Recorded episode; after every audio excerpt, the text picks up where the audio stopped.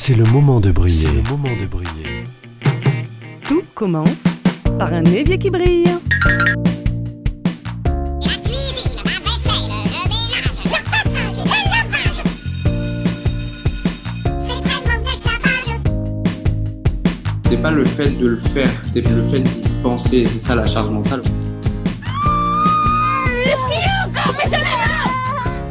Please love by giving and taking. Give and be given. C'est le moment de briller. Une émission présentée par Alexandra Codine. Aujourd'hui, on va prendre le temps de parler d'un des grands outils vers la paix dans nos foyers. Aujourd'hui, on va parler du calendrier familial. Et oui, le calendrier est le meilleur outil pour permettre de rester informé de ce qui se passe pour les vies de chaque membre de la famille. Parce que le problème lorsqu'on n'a pas de calendrier, c'est qu'on doit compter sur notre mémoire pour nous rappeler de ce qui se passera la semaine suivante, le mois prochain. Et on sait bien comment cela fonctionne. On sature, on oublie, bref, on surcharge, on galère. Alors qu'avec un calendrier familial, on sera protégé des oublis d'événements, de rendez-vous, mais en plus, on se protégera des déceptions. Quand je m'écoute, on dirait que je fais une pub pour le calendrier familial, mais promis, il n'y a aucun sponsor derrière. Je ne vends pas une marque, je fais la promotion de l'outil. Saviez-vous que beaucoup de personnes désorganisées de naissance comme moi ont un souci avec les plannings, les agendas, les calendriers? Pourquoi Ben, je pense que justement les agendas sont développés par des gens organisés de naissance, des gens qui savent naturellement, automatiquement les utiliser. Or moi, je fais partie de la catégorie des désorganisés de naissance. Je fonctionne différemment. Et puis surtout, pourquoi ça ne fonctionnait pas les agendas avec moi? Parce que je n'avais pas instauré de rituels, de bonnes habitudes pour vraiment m'en remettre à ce fameux calendrier familial. Grâce à la méthode de Fly Lady, j'ai acquis, à petits pas, sans viser la perfection, des routines qui me disent de regarder mon agenda tous les soirs pour vérifier mes rendez-vous. Et j'ai aussi établi un plan de base hebdomadaire. C'est quoi le plan de base hebdomadaire? J'en ai fait toute une série l'année dernière. En gros, chaque jour suffit sa peine. Chez moi, le lundi, c'est le jour où je chouchoute ma maison. Mais le mardi, c'est le jour de planification. C'est-à-dire que ce jour-là, mon mari et moi, nous avons pris l'habitude de prendre 5 minutes devant ce fameux calendrier et on échange sur ce qui est prévu pour les 7 prochains jours. Alors oui, je fais partie de la team désorganisée de naissance, mais je progresse avec de la patience, de la persévérance douce, de la bienveillance et de l'amour. Dès le septième pas sur l'avancée des 31 petits pas, j'avais acquis l'habitude de préparer mes affaires la veille pour le lendemain. Eh bien, quand est venu le pas qui invitait à utiliser un calendrier familial, le petit pas numéro 14, j'en ai très vite compris l'intérêt. Savoir quel style de journée j'allais avoir le lendemain était une question pertinente pour le choix des vêtements. C'est pas la même tenue pour une journée familiale ou une journée en déplacement, une journée sportive ou une journée en réunion professionnelle. Alors finalement, gardez bien à l'esprit l'essentiel. Qu'importe le calendrier que vous utiliserez, le calendrier reste un outil, un outil qui ne nous fera du bien que si nous apprenons à l'utiliser correctement. Ne pas te laisser distraire par l'ordinateur, tu devras. Un seul objectif à la fois, tu te fixeras. Ramasser derrière toi, tu devras, et toujours ranger dès que tu auras terminé. Chaque jour, voire plusieurs fois, quelque chose pour toi tu feras. Ok, mais alors, on fait comment pour planifier?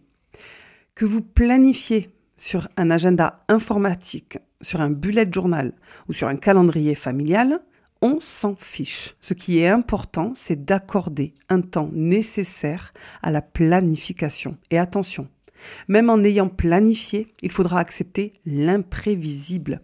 On reste souple, flexible, versatile. Il n'existe pas de méthode universelle d'organisation, de planification et de gestion. Chacun la sienne. Elle n'est pas gravée dans du marbre. Et puis, on note quoi sur ce calendrier? Qu'est-ce qu'on y retrouve? Décortiquons ça ensemble. Les rendez-vous. Lorsque vous planifiez un rendez-vous chez le médecin, le dentiste, le coiffeur ou je ne sais quoi, regardez d'abord votre disponibilité sur votre calendrier. Puis, une fois le rendez-vous pris, notez-le de sorte à ce que vous ne puissiez pas prendre un autre rendez-vous en même temps. Tout à l'heure, je parlais du plan de base hebdomadaire. Je disais que je planifiais le mardi. Eh bien, sachez que chez moi, mon jour dédié au déplacement est le jour où, justement, je cale mes rendez-vous. Donc, le mardi, je planifie et le jeudi, j'honore mes rendez-vous. Les anniversaires.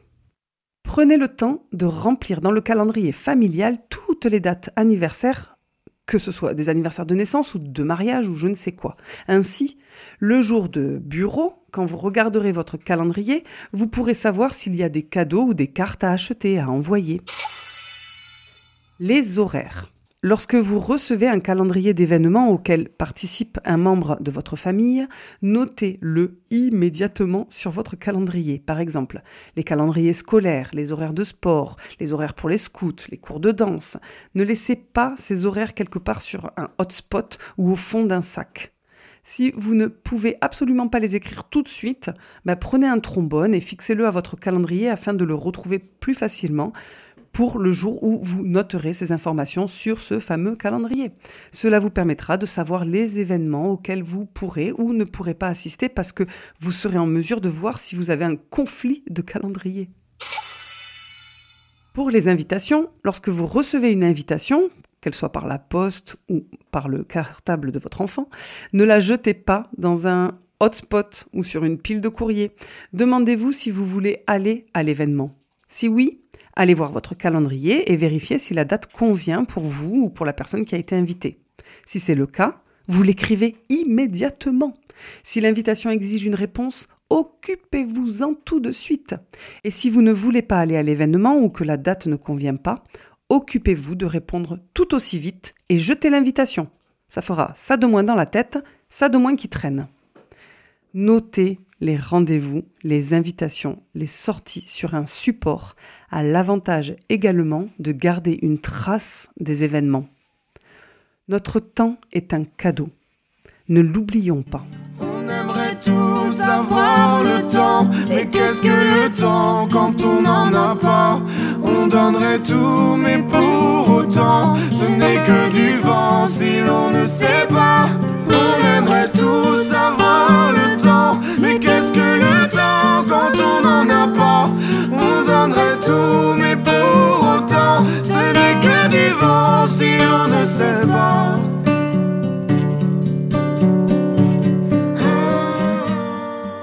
Maintenant à la partie de l'émission où l'on repère les voix négatives, les voix Burke, les voix qui nous trouvent toutes les excuses pour ne pas changer nos mauvaises habitudes. Vous savez, ces habitudes qui ne fonctionnent qu'à moitié, mais qui sont là depuis si longtemps. J'ai déjà un agenda où je note tout. Je n'ai pas besoin d'un calendrier familial. Pas si sûr, surtout si vous vivez à plusieurs et que vous emportez avec vous cet agenda.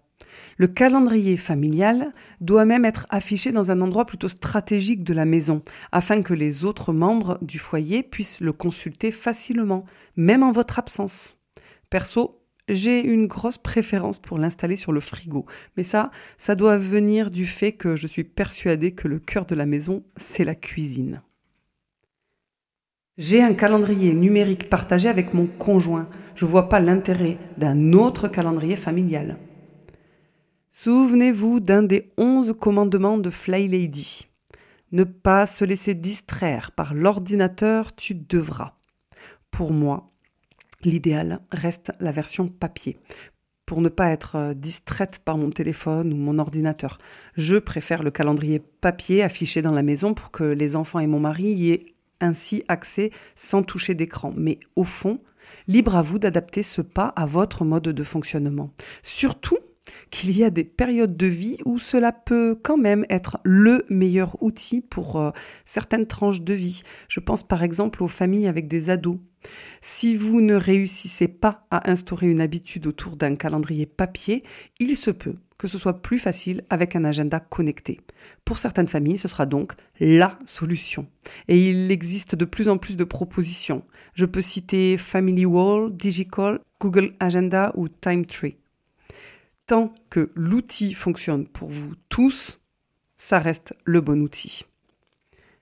Mes enfants ne savent pas lire et mon conjoint me laisse tout gérer.